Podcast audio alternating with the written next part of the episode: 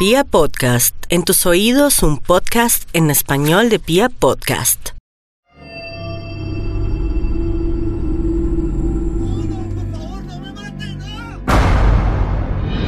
A mi bebé le, a mi bebé le arrancaron los ojos para, para un rito de, de brujería.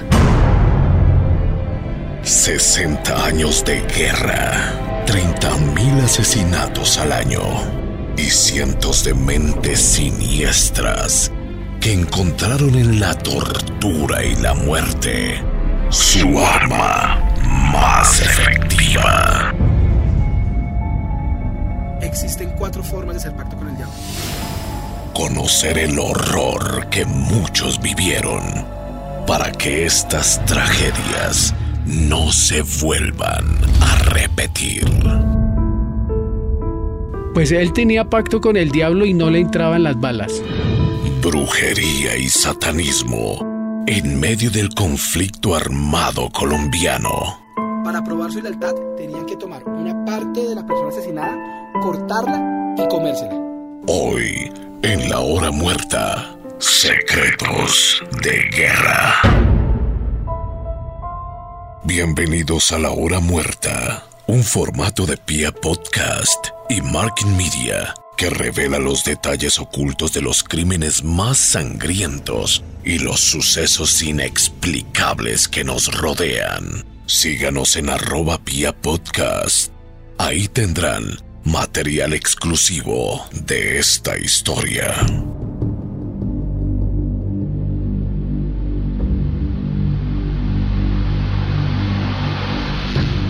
El 2 de septiembre de 2007, Colombia supo de la muerte de uno de los terroristas más sanguinarios de su historia.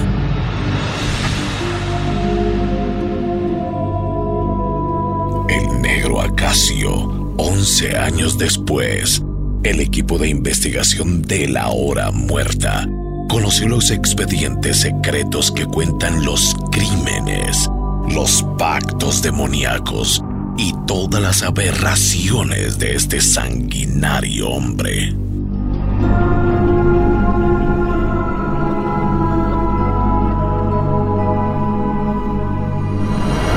Pues a él le entraban las balas, pero no lo mataban. Luego del bombardeo tocó ir a buscar un brujo para que le rezara el cuerpo, porque se estaba pudriendo vivo. En septiembre se dio de baja al negro Acacio, es uno de los hombres más importantes de la cúpula de las FARC. Considerado el jefe del narcotráfico de esa agrupación terrorista. El capo que ha llenado las arcas de las FARC de dólares y de armas para sostener su guerra. Cabecilla del Frente 16 y quien controlaba el negocio del narcotráfico y la adquisición de armas y explosivos para las FARC. Tomás Medina, alias el negro Acacio, al momento de ser dado de baja, tenía 17 órdenes de captura. Era acusado además de terrorismo, tráfico de armas, asesinato y extorsión.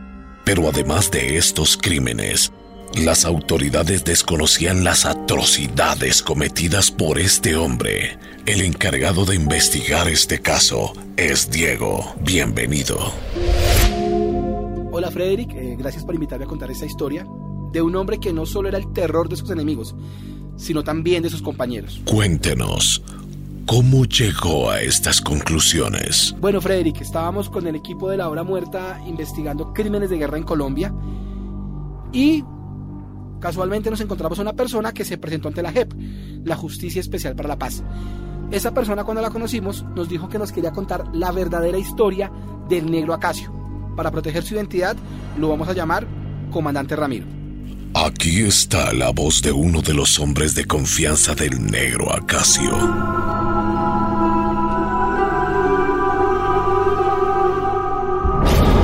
Yo hice parte del Frente 16 de la FARC desde 1995. En 1999 llegó Siete Vidas a ser el comandante del frente. Ramiro, una pregunta. ¿Por qué al negro Acacio le decían Siete Vidas? ¿Por qué le ponían dos alias? A él los medios de comunicación y el ejército le decían negro Acacio, pero en la guerrillerada le decíamos Siete Vidas, porque porque a él era imposible matarlo. A ese berraco no le entraban las balas. Pero Ramiro, ¿no cree que es exagerado cuando usted dice que al negro Acacio no lo podían matar? Pues porque finalmente en un bombardeo lo dieron de baja. Ay, hermanito, vea, es cierto, a él lo bombardearon y ahí cayeron varios compañeros y el negro quedó herido de muerte. Pero para que él se muriera, tuvimos que conseguirnos una rezandera para quitarle esa mierda de hechizo que se había mandado hacer.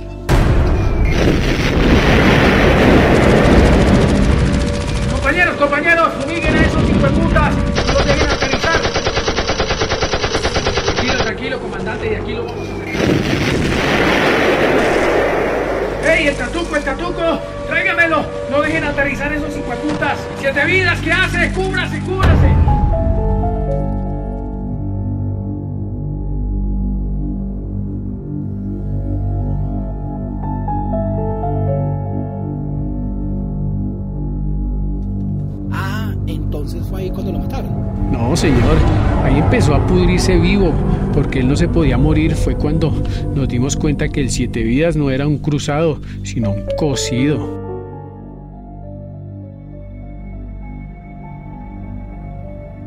El negro Acacio recibió siete disparos y no moría porque estaba cocido. Nunca lo había oído. ¿De qué se trata esto? Bueno, Frederick, la verdad, yo tampoco había oído eso de los cocidos. Fue el comandante Ramiro el que nos contó eso, que pues que en el mundo de la guerra y de las guerrillas, los paramilitares, toda esta gente, hay diferentes tipos, eh, ¿cómo decirlo?, de, de rituales, de pactos, de actos que ellos hacen para protegerse de sus enemigos.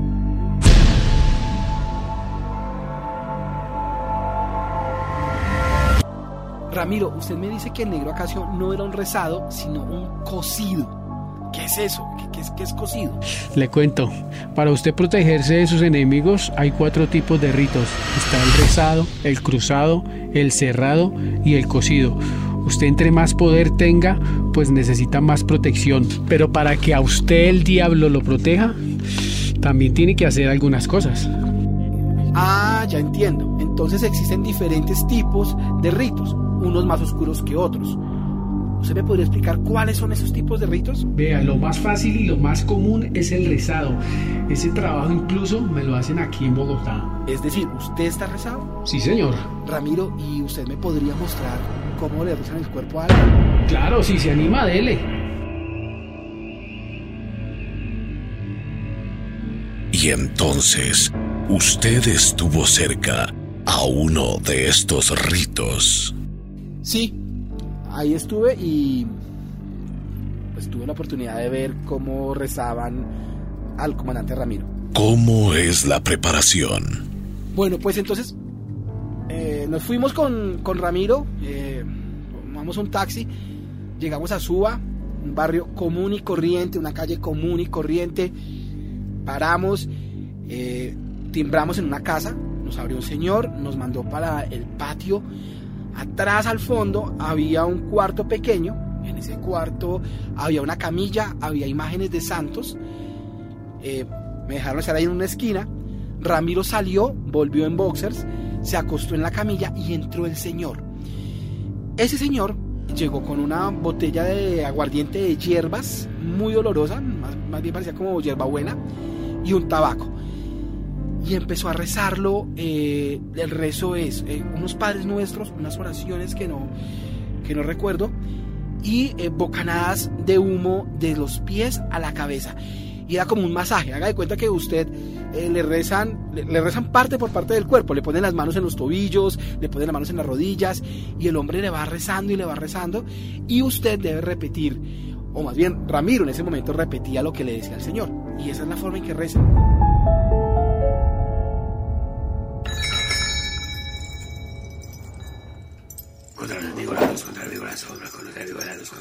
Sombra, con el poder de la muerte, con este cuerpo, con el poder de la vida, con este cuerpo, el enemigo la mantenga lejos. El enemigo traicionero por ya no se hace. De los enemigos, cuídame, Señor. De las envidias, cuídame, Señor. Del mal del daño, cuídame, Señor. Que sus pies no pisen el peligro que está sobre las piernas, una fuerza del correr la espada, fuerza de llevar tu cuerpo, Señor.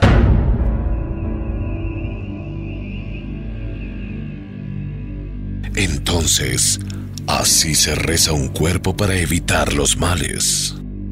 Así se reza y nos contó el comandante Ramiro, que es una práctica muy común en el Pacífico colombiano, en la Amazonía y en los llanos orientales. Incluso no tenemos que creer que esto es para, para gente grande o, que la gente lo asume. Hay partes del país en donde los niños se enferman eh, con el mal llamado mal de ojo y lo que hacen los papás es llevarlos de esos brujos a que les recen el cuerpo para que el niño no se enferme más. Me está diciendo que es común que la gente tenga pactos con el diablo para protegerse de los enemigos. El rezado no es un pacto con el diablo. Es un pacto, ni siquiera es un pacto, es un rezo a los santos. Pero si hay otras prácticas muy oscuras y muy peligrosas en donde la fe católica se aleja y entra todo, absolutamente todo el poder del diablo y las fuerzas oscuras. ¿Cuáles son esas prácticas o niveles de protección? Bueno, pues eh, a ver, está el rezado, está el cruzado, está el cerrado y hay uno que es muy fuerte que es el cocido. ¿Y cuál es la diferencia entre uno y otro? Yo no los conozco a profundidad. Afortunadamente tuvimos el acceso al comandante Ramiro, quien nos describió paso por paso cómo es cada uno de estos rituales. Ramiro, ¿cómo, cómo se cruzan los cuerpos? ¿Cómo se rezan los cuerpos? ¿Cómo son esos rituales? ¿En qué se diferencian? ¿Cómo es esta cosa? ¿Cómo, cómo, funciona cada uno de esos trabajos? Como ustedes le dicen a esta rezada de los cuerpos. Mire, el rezado es para que a uno no lo traicionen o que los enemigos se mantengan lejos. Ahí usted le reza a un alma, ya sea un amigo, un familiar. Es una invocación, es algo que se hace con santos católicos. Luego vienen los cruzados, es para que a usted no le entren las balas en un combate. Ahí usted hace un pacto con un muerto, usted debe visitar a su muerto y ayudarle a la familia. Y si en los sueños el muerto le pide que usted mate a alguien, pues le toca o el muerto deja de protegerlo. Eso es con santería cubana. Después de esto se pone duro, vienen los cerrados, eso es brujería brasilera. Ahí ya está el diablo de por medio y si usted es un cerrado, la gente que quiere hacerle daño se enferma. Para usted ser un cerrado debe matar a alguien y ofrecerle esa alma al diablo. Y el alma entre más pura lo pone a usted más fuerte. Por eso muchas veces para este ritual matan bebés o niños. Y lo más, más pesado es el cocido. Un cocido es una persona a que nadie le puede matar.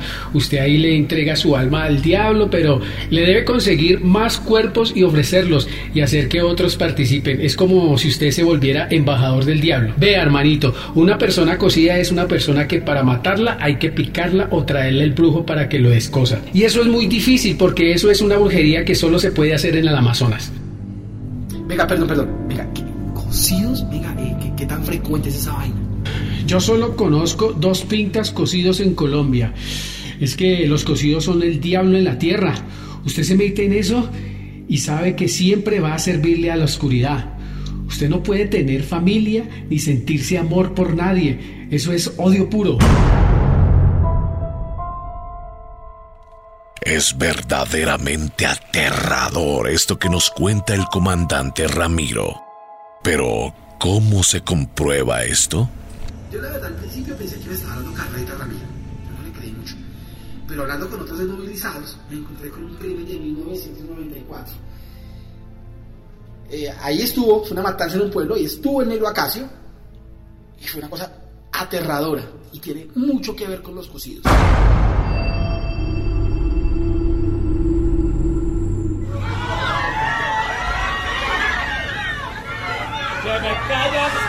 Mato a todos.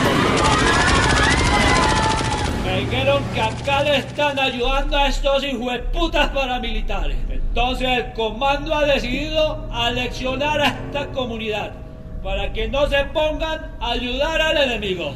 Comandante, es mentira. Usted sabe que este territorio es mariano. Nunca en esta vida lo vamos a hacer.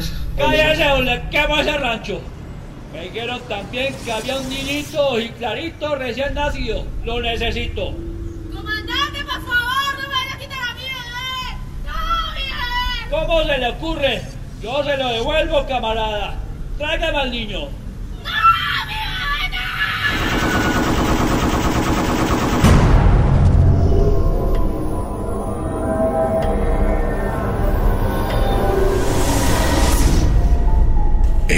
Es un crimen abominable.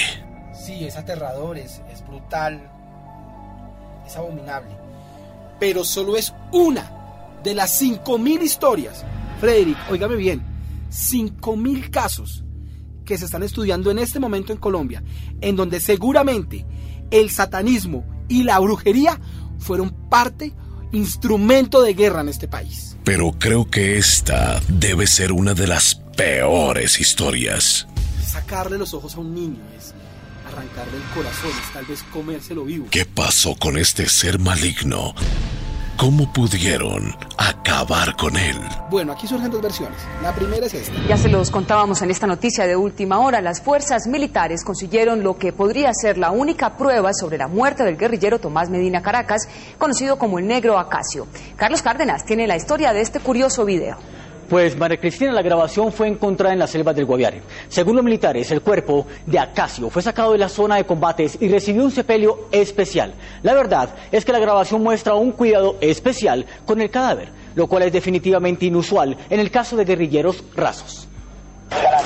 Inteligencia Militar encontró en las selvas del Guaviare este video grabado por las FARC y que sería una de las pruebas de las autoridades para demostrar que el negro Acacio fue abatido. Oficiales dicen que estos subversivos del Frente 16 esperaron con una cámara de video la chalupa que transportaría por el río Guaviare el cuerpo del negro Acacio, que aparentemente fue evacuado de la vereda Buenos Aires, el sitio del bombardeo. Allá venía, vea. Los guerrilleros escoltaron la embarcación. Al final de la grabación se ve esta imagen, la de un supuesto guerrillero de raza negra, corpulento, barbado, joven y con un aparente cargo de mando por los hombres que observan su féretro y porque según los analistas, los subversivos rasos cuando mueren son sepultados de inmediato y muchas veces en fosas comunes. En este caso, lograron llevar hasta la selva un ataúd forrado en su interior con satín. El cuerpo del hombre se ve cubierto con una sábana blanca. Su rostro tiene rasgos similares a los del negro acacio. La nariz ancha, la piel negra no tan oscura, las orejas levantadas, los pómulos pronunciados y la quijada cuadrada. El reglamento de régimen disciplinario. Esta es la última imagen que se conoce de Tomás Medina Caracas en vida. Y este, el rostro del hombre que podría ser el comandante del Frente 16 de las FARC, abatido, según el Ministerio de Defensa, el pasado 2 de septiembre. Esa noticia recuerdo haberla visto y siempre quedó la duda si era o no el negro acacio. Bueno, sobre esta noticia que no fue confirmada, ni este cuerpo que fue hallado, Ramiro tiene esa versión.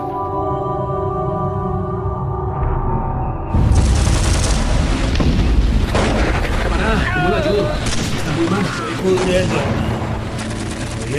Comandante, con todo respeto, si usted quiere, me lo ordena frente a la cuadrilla, yo le pego un tiro para que descanse.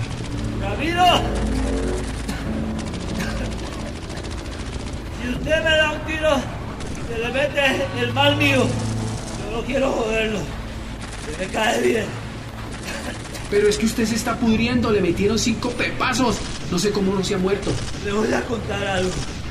Yo estoy cocido y no me matan. ¿Me quiere ayudar? Necesito que me, que me traigan al flaco. El brujo que voy. Sí, el brujo al que voy. Ande un par de muchachos. Por favor, hágame ese favor. ¡Wilson! ¡Espérame, mi comandante! Necesito que vayan por el flaco, el flujo que queda cerca al río. Díganle que Acacio necesita irse. ¡Pilas con que los pájaros lo sigan! Ordene, mi comandante.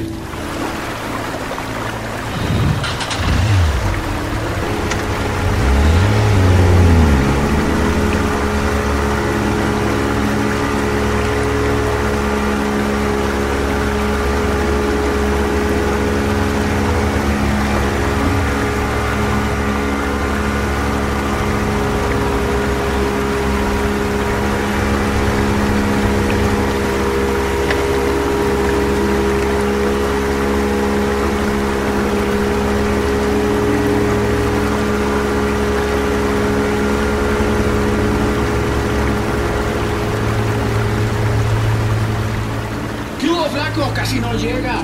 Hermano, siete vidas está pudriendo y dijo que solo con usted se podía morir. ¿Sabe qué? Ramiro, consígame una gallina negra, que es naranjas. Y si no hay que naranjas, que es mandarina, pero bien verdes. ¿Y sabe qué? De pasar machete. Venga, Ramiro, ¿dónde está el hombre? Ahí en el cambuche, lo tenemos debajo de unas ramas. Ya está podrido. Pero corra, corra, corra Ramiro que no quiero que se salga el diablo y se le meta a alguno de ustedes. Flaco, flaco, libéreme de esta mierda. Me quiero ir. Ya no, ya no quiero más. flaco. Ramiro, rápido con esa maricada, hermano. Se nos va a morir acá.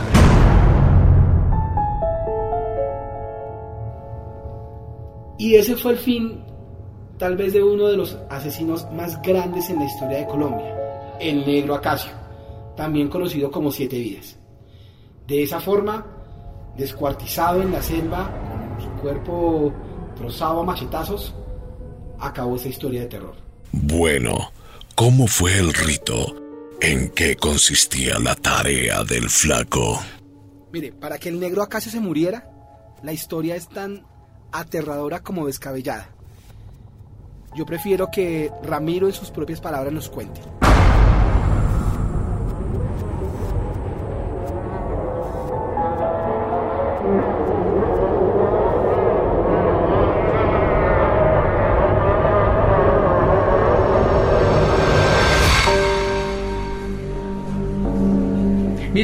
Esa es la mierda más rara que he visto en mi vida.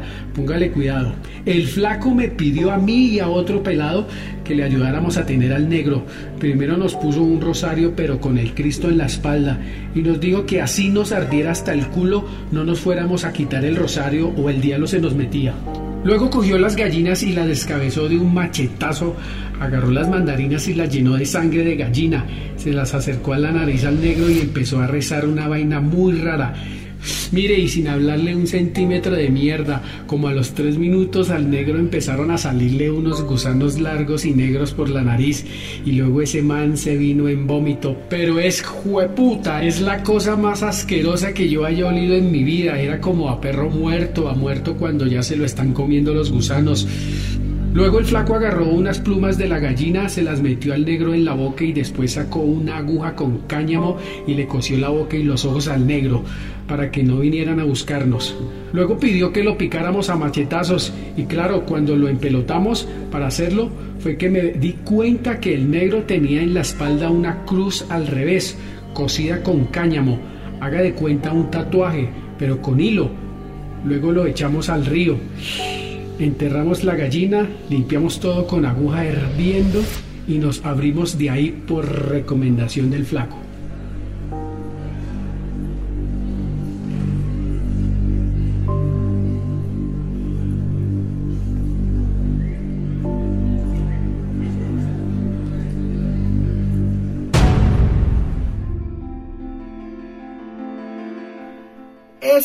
Versión de este excombatiente, del comandante Ramiro, que nos contó esta historia. Varios guerrilleros desmovilizados la confirmaron, pero en nuestras redes sociales también vamos a poner el video de la noticia en donde supuestamente aparece el negro Acacio. Eso sí, es una información de prensa que nunca tuvo un pronunciamiento oficial. Al principio de su relato, el comandante Ramiro dijo que él solo sabía de dos casos de personas del rito de los cocidos. Le contó que otro guerrillero es o era el que había hecho este pacto demoníaco. Mire las cosas de la vida. La otra persona cocida que conoce el comandante Ramiro no es un guerrillero, es un paramilitar. Los grandes enemigos de los guerrilleros. Se trataba del comandante paramilitar alias Cuchillo. En el éxito de la Operación Diamante fueron determinantes los seguimientos que durante dos años realizó la Dijín a Pedro Liberio Guerrero, alias Cuchillo. Los investigadores establecieron un perfil de narcotraficante, conocieron sus gustos y dos de sus mayores debilidades, la vanidad y la santería. Varias personas que le servían de asesores en, ese, en este tema, incluso utilizando los servicios de, de pitonisas. La afición de Alex Cuchillo por la brujería lo acompañó hasta la muerte y los uniformados que encontraron el cuerpo así lo constataron. Del cuello del narcotraficante colgaban seis collares y medallones que le regaló una pitonisa y en sus brazos llevaba cuatro manillas a las que llamaba contras. Muchos de, de estos criminales portan amuletos creyendo eh, de que estos amuletos los va a proteger. Una de las manillas la usaba supuestamente para tener éxito con las mujeres. El perfil de las autoridades reseñaba a Pedro Libero Guerrero como una persona exageradamente vanidosa. Parte de su dinero lo gastaba en retoques estéticos. No le gustaba que, que tener barba y no le gustaba afeitarse, por lo tanto, él eh, se estaba realizando un tratamiento eh, lacérico en su rostro. Ese culto al cuerpo lo hizo vulnerable y lo puso en evidencia horas antes de ser ubicado por la policía en una finca entre Mapiripán y Puerto Alvira Meta, la madrugada del 25 de diciembre.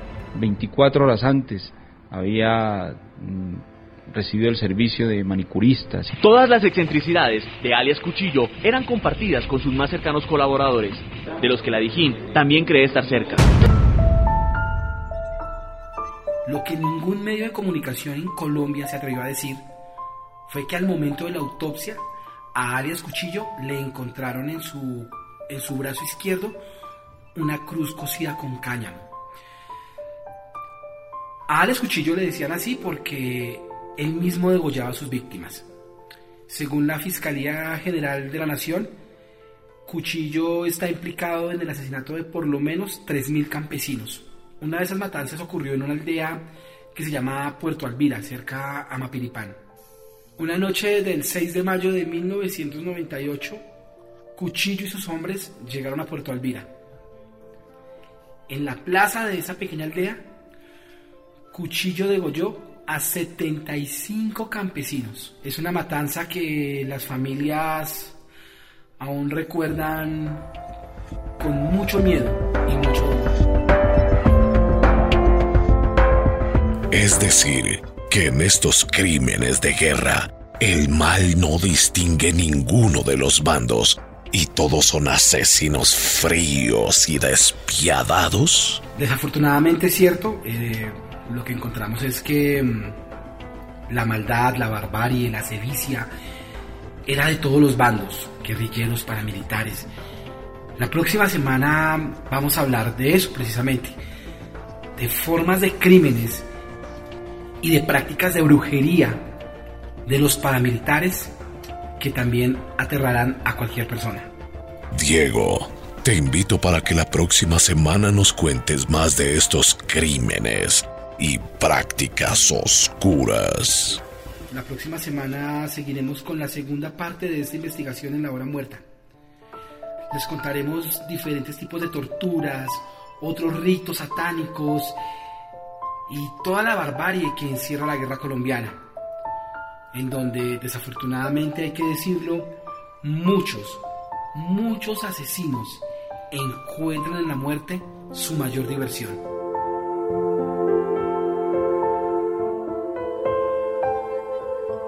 Soy Frederick y esta fue La Hora Muerta, un formato original de Pia Podcast y Marking Media.